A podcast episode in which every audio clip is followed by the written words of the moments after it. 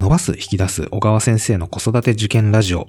この番組は小川大輔先生をお招きし、小川流の子育て術や最新の受験情報などをお送りするお子様を持つ親御様のための音声番組になります。今日も小川先生よろしくお願いいたします。お願いします。はい。えー本日、まあちょっと収録日がですね、もう今日は1月16日で、えー今週末があの18日、19日が、まあいわゆるあの、灘中学の、はいえー受験日になるかなとそうですね。関西のいわゆる統一受験日というところですね。ねはいはい。で、えっ、と、こちらのちょっと放送がですね、1月22日になりますので、まあ、関西地区の受験は大体終わったようなはい感じですかね。うんはい。まあ、あと、ととは言いつつ、まあ、えー一番多分受験生が多い東京地区っていうのは2月1日から2月3日あたりが、はいいよいよですねえーいよいよかなと思いますので、うんまあ、えっ、と、この受験日、えー直前、えーまた受験当日、あるいはその受験終わった後ですね。まあ多分その初めて受験されるっていうような親御さんも多いかと思いますので、はいえー今まあいろいろ情報あるかなと思うんですけれども、まあ先生があの経験された中で、えーこういうふうなことは気をつけたり、えーした方がいいものかなっていうのを、えーもしアドバイス等あればちょっとお聞きしたいなと思います。はい。そうですね。えーではまずその首都圏の方を前提で、えーまず話をすると、ちょうど今、埼玉や千葉のいわゆる1月入試をされてこられていて、で、え2月の東京受験と向かうわけですけど、このね、中学受験において入試直前期、はい一番のポイントは、お子さんが今持っている力をいかに無理なく発揮させてあげるかはい。に尽きるんですね。うんで、直前に何か新しい知識を詰め込んでみたりとか、今まで解けなかった問題を最後頑張って解き直してみて、新たにできるようになろうと。えーそういうことを目指すと良くないわけです。はい。もう今から新しい力はつかない。で、それで良くて、はい。えー受験当日にですね、持っている力を、はい。えー90%以上発揮できる子って少数なんですね。みんな緊張するし、はい。で、やっぱりこれまでやってきたいろんな疲れもあるし、そうそう、こう、平常心で100%発揮できるなんて大人でも難しいわけですね。そうするとお、お子さんのこれまでの努力をお見守る大人としては、いかに、こう、そのままでいいんだよと。はい今ある力をそのまま発揮すればいいんだよというふうに持っていってあげれるかどうかに、最終当日の合否がかかってくるわけです。なるほどね。本当にその、えー3点、5点の差っていうのは、まあ、どこまでちょっとリラックスした状態で当日試験会場に座っていられるか。親御さんの声かけとして、えーなんとかね、頑張ってほしいのは、できるものだけやればいい。解けそうなものだけ解けばいいと。解ける気がしないものは後に回して、他の問題解いてるうちにできそうと思えばやればいいんじゃないということと、えー自分のいつものスピードでやればいい。子供は、特に真面目な子は、試験会場に行くと、それまで塾のテストだと、あーひょうひょうと8割ぐらいでいいかっていうふうに受けてた子が、ええなぜか当日、すべての答案を埋めなきゃいけないと。ああ、なるほど。100点狙いに行っちゃうんですね。はい。なので、空欄を残しても構わない。はい。それよりも、自分のスピードを変えずに、うんで今までやってきたやり方で、はい。急に特別なことやろうとしない。ううん。そういう状態で送り出してあげるというのが、もう本当にこれはあの、首都圏のね、これから東京受験される親御さんには送りたい言葉でそのままで言うとあ。で、はいそのアドバイスを親がやるのは、これは至難の技でして、ええもう今、どこよりも焦ってるのは親御さんですから、ですよね。はい不安でたまらないえで、受験生の親が口にするのが一番難しい言葉の一つが大丈夫って言葉なんですね。うん大丈夫だよ。なんとかなるよ。えはい。なので、お子さんが学校や塾行ってる時間に練習しといてほしい。鏡を見て。あ、親の方がですね。はい。もうここは演じ切っていただきたい。はい。で、もう自己暗示にかけるぐらい大丈夫ってあの子は頑張ったし、あの子のできることをあの子が当日発揮する以上のことはないんだし、試験会場で私たちができることってないんだから、しできるのはもう信じることだけだ。はい。とにかく、とにかく信じる。今ある、その、なんだろう、欠点が全くないからこそ信じるって意味じゃなくて、ええあの子のできているところ、そうじゃないところ、もう全部含めて今のあの子を信じる。なるほど。で、今のあの子の力で受けさせてあげるんだ。ここをおご家族がみんな気持ちをね、一致して、えすると、笑顔が少しなりとも出せるようになるんですよ。なあ家族の。はい。はいで、そこで送り出してあげるっていうのが必勝法ですね。受験直前の。ほうほうほうほで、これが、えー受験当日、まあ当日朝もそうです。はい。えー頑張っておいでよとか、変に励ます必要もない。はい。これ本当にコツは、受験当日も、えー塾の授業を受けに行くぐらいのいつものつもりではい。送り出す。はいふらっと行く。前日にとんかつを食べるとかですね、そのええ特別なことはし、まあ、まあ、いつもとんかつ食べてるうちは食べたらいいんですけど、あの、特別なことはしない。なるほど。いつも通り起きて、いつも通りの朝ごはんで、はいい、つものタイミングでトイレに行って、はい。で、ふらっと行くと。はい。ぐらいが理想ですね。うんじゃあ、ふまあなんか特別感をなるべく出さない、もういつもの模試いつも通り。り。はい。をっていうものをなるべくそうですね心がける。はいただ、えー2月1日というのは、はいえー親御さんも含めて言うと、2万人、3万人が都内を一斉に動きますから、あそうですね。はい。交通機関等でどうしたって特殊なんですね。あ確かにそうですね。はい。はい。ですから、まあ、もう皆さん下見はされてると思うんだけど、改めてお家から受験校までの道のりで、はい。えーね、乗り換え案内の検索で、はい。ぴったりつくような計算は絶対せずに、ええ30分は余裕を見てはい。行きつつ、仮に早く着いてしまって、かつ当日寒かった場合に、どこで体が冷えないように、こう、一時待機させてあげるかといった、その居場所ですね。はい。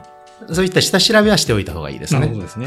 うん。で、まあ、そう、電車が遅れることもあり得るし、うっかりと乗り換えを間違うこともあるしうん、途中でお腹に痛くな、お腹痛くなってトイレにあ子供が行きたいと、ところが行列ができてると、えいろいろありますよね。えありますね、確はいかに。。なので、30分っていう何かあっても調整可能な余裕だけは持っておいて、はい。動かれると、平常心の当日っていうのがやりやすいんじゃないかな。というのは思いますね。今年の2月1日は特に土曜日とかはいだったりもするので、そのあたりもちょっと気につけて。そうですね。まあ、ええあの、通勤のね、方がええいらっしゃらないから、ちょっと、おそうじゃない時期に比べるとええ、動きやすいかもしれませんけどね。そうですね。はい。わかりました。まあ、そのダイヤが違うとかね、ええバスが違うとかはいは気をつけていただいて。はい。まあ、これがあの首都圏の方の向けてのお話ですけど、ええ今もうすでにほぼほぼ受験が終わられている関西の方。を考えたときにですね、今度入試が終わった後、はいお親御さんとしてお子さんにどう向き合ってあげるのがいいかなんですけども、もうキーワードね、信じるなんですね。あ、そこでも。ここも本当にこれ重要で、えー受験を終わって、えー丸をもらえた、残念ながら罰だった、どっちであったとしても、はい。ここまでやってきて、当日、うその緊張の場から逃げずにテストを受け切ってきたお子さんというものをちゃんと認めてあげてほしい。なるほどですね。はい。うん、で、えーそこで出た結果というのは、まあ、これまでの蓄積してきたもの、積み上げてきたものと、あと当日の、その時のたまたまの組み合わせで出たもので、ええまあ、それはそれとして、結果は結果とはい。見ると。で、ただですね、その中学受験の合格不合格というものがえ、えお子さんの価値を決めるっていう、ここの勘違いは絶対してほしくないんですね。あ、はい。あくまで通過点で、はい。えー一つそういう、おまあ、学校側からの、まあ、結果として出されたとしても、はい。これまでの2年、3年お子さんがやってきた、勉強してきた努力であったり、はい。親子であ頑張って向き合ってきたこと事柄っていうのは、その価値は全くなくならないわけですよね。えでむしろその続けてきたことの方にはるかに価値があって、えはい。その努力をしてきた、本人なりにやってきた経験を踏まえて、ここからの2月3月、つまり中学に入るまでのまだ2ヶ月あるわけですから、そこをどう意味を持たせるか。うん。うんそして、えー中学生活をスタートしていくお子さんを親としてね、はい。どう信じてあげ、で、どこは寄り添って、まだもうちょっと助けてあげた方がいいな。はい。そういうその、これから大人になろうとしているお子さんだということで、はい親の方も見る目を少し変えてですね、はいまあ、子離れですね、はい。を進めていただきたいなと。どうしてもね、中学受験やってる真っさ真っ只中は、あー子供主導でやっていきたいと思いつつも、ええもうあれやこれや手を出してきたと思うんですよ。はい。で結局、親御さんがお子さんをコントロールしている状態に陥っているお家の方が多いと思うんですね。うん仕方がないと思う。はいだからこそ、中学受験課程は受験終わった後、いかに上手にえ親離れ子離れを進めるかというのは、えー努力のしどころで。なるほどですね。で、そこをするには、この受験を終えたし、今、うちの子はこういうことは頑張れる子で、ここはもうちょっと成長してほしいなというところもあり、はい。でも、このお性格のいいところ、優しいところは大事にしてほしいな。はい。負けん気の強いところは伸びていくと良さそうだな。いろいろとね、ご家族で、あの子のいいところっていうのを話をしてあげてほしいなと思いますね。それが中学生活お子さんが楽しんで力を伸ばしていく結構大きなポイントに。なると思いますはい。また、あの、家族も、まあ、お父さんお母さんだけでなく、えー、例えば兄弟ですとか、はいおじいちゃんおばあちゃんとかもいると思うんですけれども、まあ、そのあたりも、まあ、どちらかというと変に意識せず、みんなで、えー、いつも通りっていうのがやっぱり一番いい感じ。そうです。ね。あのーもうお互いに、私たち頑張ったよねって言い合えばいいと思います。あママも頑張った、パパも頑張った。はいもちろん本人頑張ったええ。おじいちゃんだって本当は口出したいのを我慢したんだぞとかですね。はいはいもうここぞとばかりにみんな、それぞれに頑張ったことを、ええーお互い紹介し合えばいいと思うんですよう。んうんうんで、それはそれで、まあ、やってこれてよかったねと。はい。いい経験にしこれからしていこうね。えあのー、中学受験をやったことが成功だったか、えーそうでなかったかって、いつ決まるかっていうとですね。ーはい。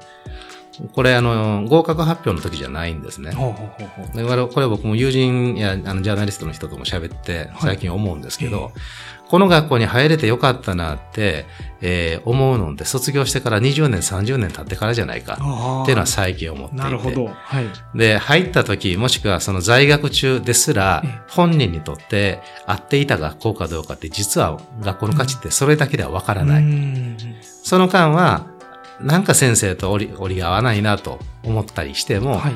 でも卒業して10年、20年経つうちに同級生たちや先輩後輩はい。が社会に出て、つながりが膨らんで、そのルーツが一緒でよかったねっていうこともあるし、はい今になって、あの時先生が口酸っぱく言ってたことの意味が、社会に出てようやくわかるっていうこともあるし、はい。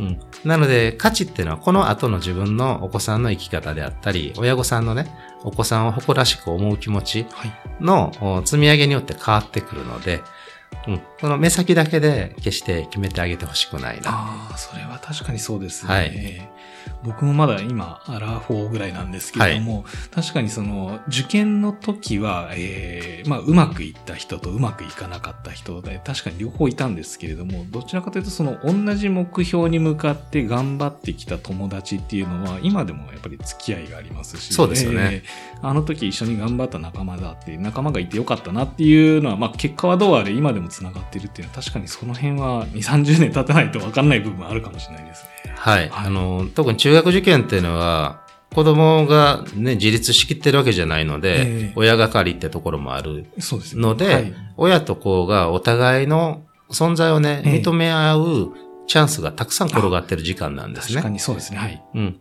ただ、やってる最中は毎週毎週の勉強で手一杯だったから、はい。はいあの、自分たちにおける、人生における価値とか、ええ親子にとっての意味ってなかなか皆さんね、うんうんうんそこまで気持ちが向いてないと思う。えでもこの2月、3月、受験終わった後の時間というのは、はい噛み締めるチャンスなので、えなるほど。はい。はい。ぜひ振り返って、ええーどういう意味を持った時間だったのか、はいっていうのをあ言葉にしていくといいと思いますね。ということです。あはい。ーそれがお子さんをまた支えてくれます。うんうんうんうんわかりました。じゃあ、まあ、あの、直前期ということでお送りしたんですけれども、えー基本は、まあ、なるべくいつもと変わらない、えーテストにしてもわからないものは本当飛ばしたり、えースピード、同じスピードで100点を狙わずに、いつもと模試を受けるような形で送り出す。そう、もう自分のできることをやればいい。ということです。はい。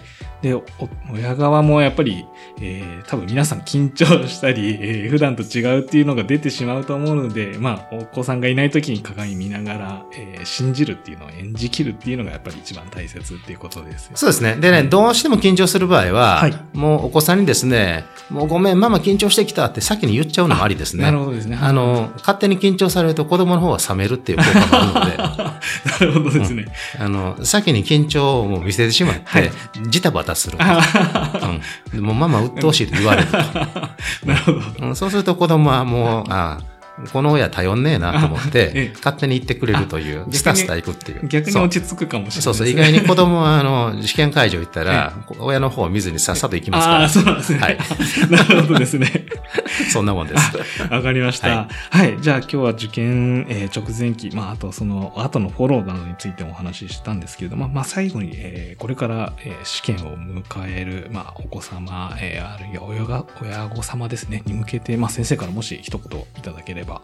はい。えー、さあ頑張るぞってもう思わなくていいと思います。もうすでに頑張ってきたので、頑張ってきたよねと。まあ、あとは試験会場行きましょうか。ぐらいで、えー、望むのが、これまでやってきた努力のね、最後の、一つの区切りとしての試験日と捉えていただいて、楽しむっていう言葉はちょっと安易ですけども、頑張ってきた人しかそこの会場に行けないので、うん、その権利をね、親子で噛み締めて行っていただければと思います。応援してます。今日は先生ありがとうございました。ありがとうございました。